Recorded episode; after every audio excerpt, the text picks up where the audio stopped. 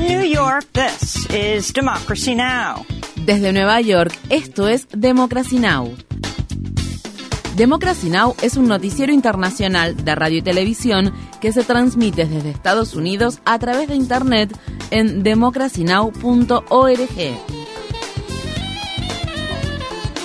Welcome to Democracy Now!, democracynow.org. Bienvenidos a Democracy Now! en español democracynow.org barra es. El informativo de Guerra y Paz con Amy Goodman.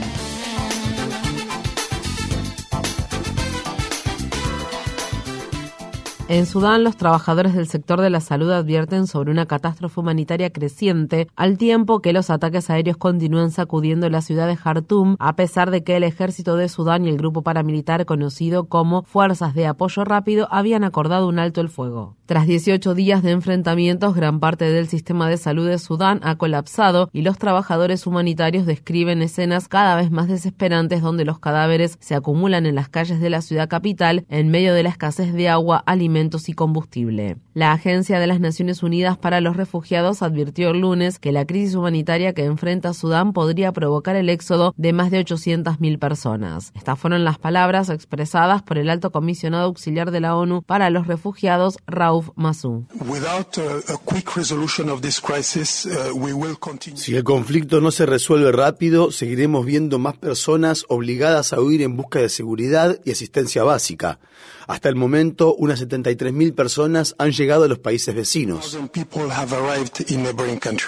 El gobierno de Ucrania afirma que Rusia lanzó una nueva ronda de ataques con misiles que destruyó un depósito de municiones e hirió a decenas de civiles. Esta situación viene precedida de una serie de ataques que Rusia perpetró el fin de semana y a los que se les atribuyen dos docenas de civiles muertos. El lunes, las Fuerzas Armadas ucranianas llevaron a cabo un ataque dentro del territorio ruso, lo que provocó el descarrilamiento de un tren de carga en la región fronteriza rusa de Briansk, cuyo gobernador también dijo que Ucrania perpetró un ataque con artillería en una aldea rusa que se cobró la vida de cuatro civiles. El sábado, los ataques con aviones no tripulados ucranianos volaron un depósito de combustible en la península ucraniana de Crimea anexada por Rusia. Mientras tanto, el líder de la organización paramilitar Wagner ha amenazado con retirarse de Ucrania si Moscú no accede a enviar más municiones a sus fuerzas armadas al tiempo que luchan por el control de Bakhmut, una ciudad que se encuentra en el este ucraniano. En un video publicado en un canal de redes sociales ruso, Yevgeny Prigozhin arremetió contra el estamento militar de Rusia. Feliz cumpleaños y feliz cumpleaños a la organización paramilitar Wagner. Si la organización está destinada a morir, no será a manos del ejército ucraniano ni de la OTAN, sino a causa de nuestros bastardos burócratas nacionales. El lunes, el gobierno del presidente estadounidense Joe Biden dijo que Rusia ha sufrido 100.000 bajas desde diciembre, con más de 20.000 combatientes rusos muertos en el campo de batalla. Muchos de los muertos y heridos son convictos rusos cuyas sentencias fueron perdonadas a cambio de unirse a la organización paramilitar Wagner. El presidente estadounidense Joe Biden recibió el lunes a su homólogo filipino Ferdinand Marcos Jr. en la Casa Blanca y dijo que Estados Unidos mantiene su compromiso inquebrantable en la defensa de Filipinas Filipinas, incluido el mar de China Meridional. La reunión se produjo después de que Marcos concediera al Pentágono acceso a otras cuatro bases militares en Filipinas y de que Estados Unidos y Filipinas realizaran los ejercicios militares conjuntos más grandes de su historia. Un grupo de manifestantes se reunió el lunes frente a la Casa Blanca para condenar la alianza militar. Estas fueron las palabras expresadas por Nina Macapinlac, secretaria general de la Alianza de Organizaciones Progresistas Filipinas, Bayan USA. Supuestamente van a reafirmar la relación especial que tienen Estados Unidos y Filipinas, pero sabemos que eso significa reafirmar la relación entre el colonizador y el colonizado. Marcos no es bienvenido aquí. Dejen de vender a Filipinas.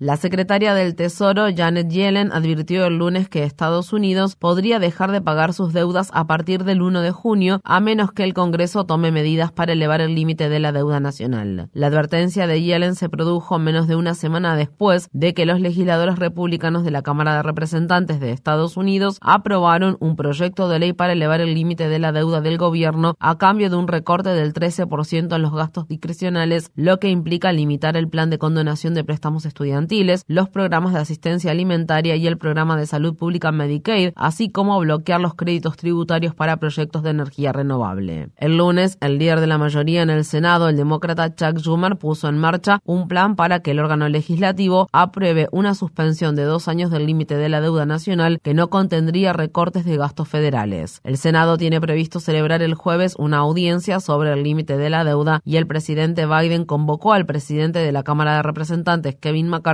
y a otros líderes del Congreso a una reunión que se llevará a cabo en la Casa Blanca el 9 de mayo. En Estados Unidos, el Comité Judicial del Senado está celebrando este martes una audiencia sobre el comportamiento ético de la Corte Suprema en medio de una serie creciente de escándalos entre los jueces. En las últimas semanas se dio a conocer que el juez Neil Gorsuch le vendió una propiedad de la que era copropietario al director de una importante firma de abogados que desde entonces ha presentado 22 casos ante la Corte Suprema. Por su parte, el medio de comunicación ProPublica informa que el juez de la Corte Suprema, Clarence Thomas, no comunicó los obsequios y pagos que recibió de parte del multimillonario donante del Partido Republicano, Harlan Crow. En las revelaciones más recientes, el medio Business Insider informa que Jane Sullivan Roberts, la esposa del presidente de la Corte Suprema de Estados Unidos, John Roberts, recibió un pago por la suma de 10,3 millones de dólares en concepto de comisiones por reclutar abogados para bufetes de élite. Asimismo, Sullivan Roberts recibió cientos de miles de dólares de un bufete de abogados que defendió un caso ante su esposo, el juez Roberts. El gobierno de Siria dice que un soldado murió y siete personas resultaron heridas este martes cuando aviones de combate israelíes bombardearon el aeropuerto principal de la ciudad norteña de Alepo, el cual quedó fuera de servicio. Israel ha perpetrado cientos de ataques contra Siria en los últimos años, incluidos dos ataques aéreos similares sobre el aeropuerto de Alepo en marzo. El aeropuerto es clave para que se envíe ayuda humanitaria al norte de Siria, el cual se encuentra devastado tras los terremotos del 6 de febrero que mataron a más de 50.000 personas, incluidos más de 6.000 sirios. El prisionero palestino Kader Adnan murió en una prisión israelí luego de realizar una huelga de hambre de 87 días. Adnan comenzó a negarse a comer en febrero para protestar por lo que se conoce como detención administrativa, la política israelí en virtud de la cual Israel retiene a personas palestinas sin acusarlas de ningún cargo por periodos de hasta varios años. Las organizaciones de defensa de los derechos humanos dicen que Israel tiene a más de mil palestinos presos conforme a esa política. En Brasil, al menos tres líderes indígenas del pueblo Yanomami murieron el fin de semana después de que mineros ilegales enmascarados y fuertemente armados irrumpieron en una de sus aldeas. El ataque se produce al tiempo que el gobierno de Brasil continúa con su operativo contra los mineros ilegales que se encuentran en el territorio del pueblo Yanomami. La iniciativa fue promovida por el presidente Luis Ignacio Lula da Silva como parte de su campaña electoral para proteger a las comunidades amazónicas e indígenas. Lula ha reconocido legalmente seis nuevos territorios territorios indígenas, una medida que es crucial para proteger las tierras indígenas de los mineros y madereros ilegales. Estas fueron las palabras expresadas por Lula el viernes.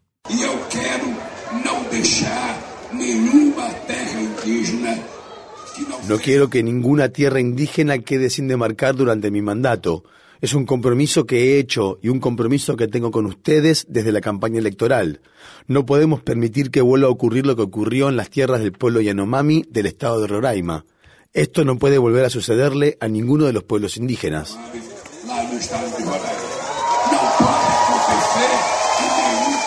En Estados Unidos, los guionistas de Hollywood se han declarado en huelga por primera vez en 15 años. El sindicato de guionistas Writers Guild of America, que representa a más de 11.000 guionistas de cine y televisión, dice que en los últimos años los guionistas de Hollywood han sufrido el deterioro de sus salarios y condiciones laborales debido al auge de las plataformas de streaming como Netflix y Amazon Prime. Para obtener la información más reciente sobre la huelga de guionistas de Hollywood, visite nuestro sitio web democracynow.org/es.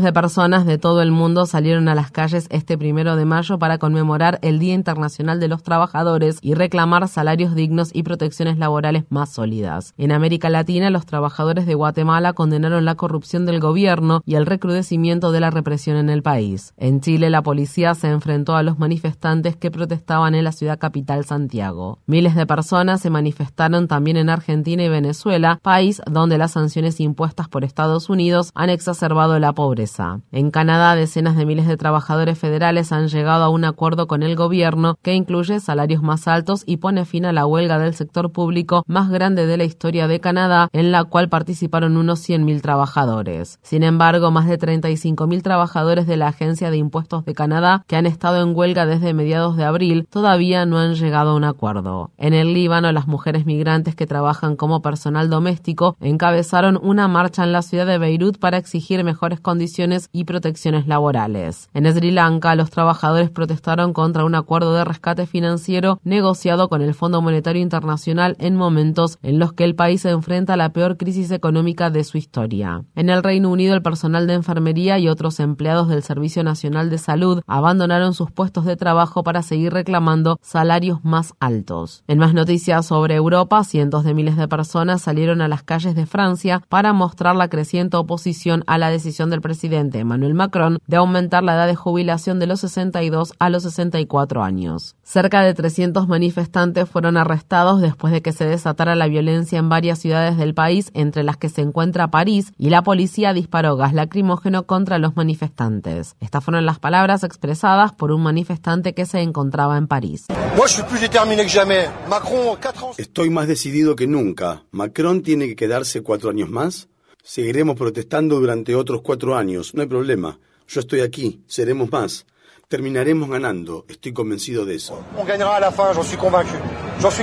En Puerto Rico, cientos de manifestantes se reunieron frente a las oficinas de la Junta de Supervisión Fiscal que se encuentran en la ciudad de San Juan, un organismo impuesto por el gobierno de Estados Unidos que controla el presupuesto de la isla y cuyos miembros no han sido elegidos democráticamente. Los trabajadores exigieron que la Junta sea expulsada de Puerto Rico ya que la deuda de la isla ha llevado a que sus miembros impongan medidas de austeridad sin precedentes, incluidos recortes en la educación pública, las pensiones y los beneficios de los trabajadores. Estas fueron las palabras expresadas por una docente de Vieques, una isla donde los manifestantes expulsaron hace 20 años a la Marina de Guerra de Estados Unidos cuando habló en la manifestación del primero de mayo que se llevó a cabo en San Juan.